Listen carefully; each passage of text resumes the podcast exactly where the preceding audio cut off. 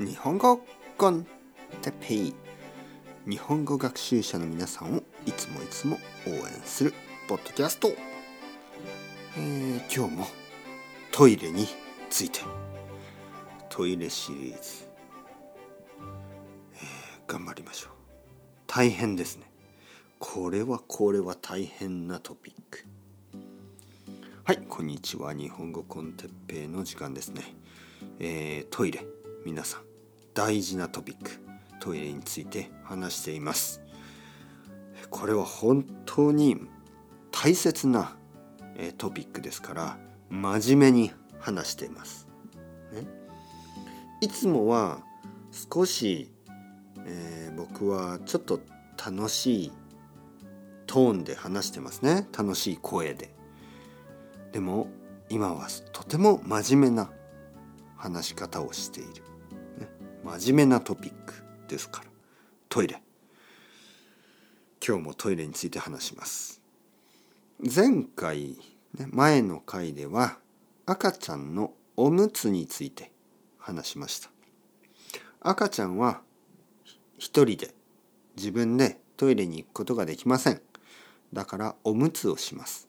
お父さんやお母さんは、え、おじいちゃんやおばあちゃんも何度も何度も何度もおむつを変えます。多分1日に10回ぐらいおむつを変えます。とてもとても大変な仕事です。でもとてもとても大事な仕事です。赤ちゃんと一緒に旅行をする時とか結構大変ですね。えー、なぜならいつもおむつを変えなければいけないから。えー、僕も覚えていますね。僕の子供が小さい時に旅行をしました。おむつを変える場所をいつも探さなければいけませんでした。ね、おむつを変える場所。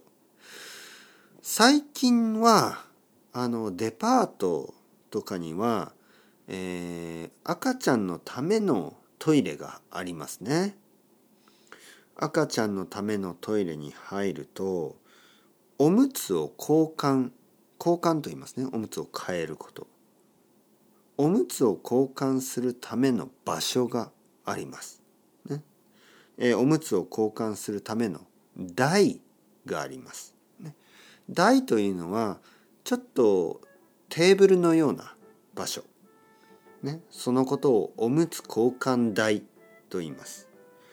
ほとんどの、えー、例えば東京のほとんどのデパートにはそのおむつ交換台のあるトイレがあります。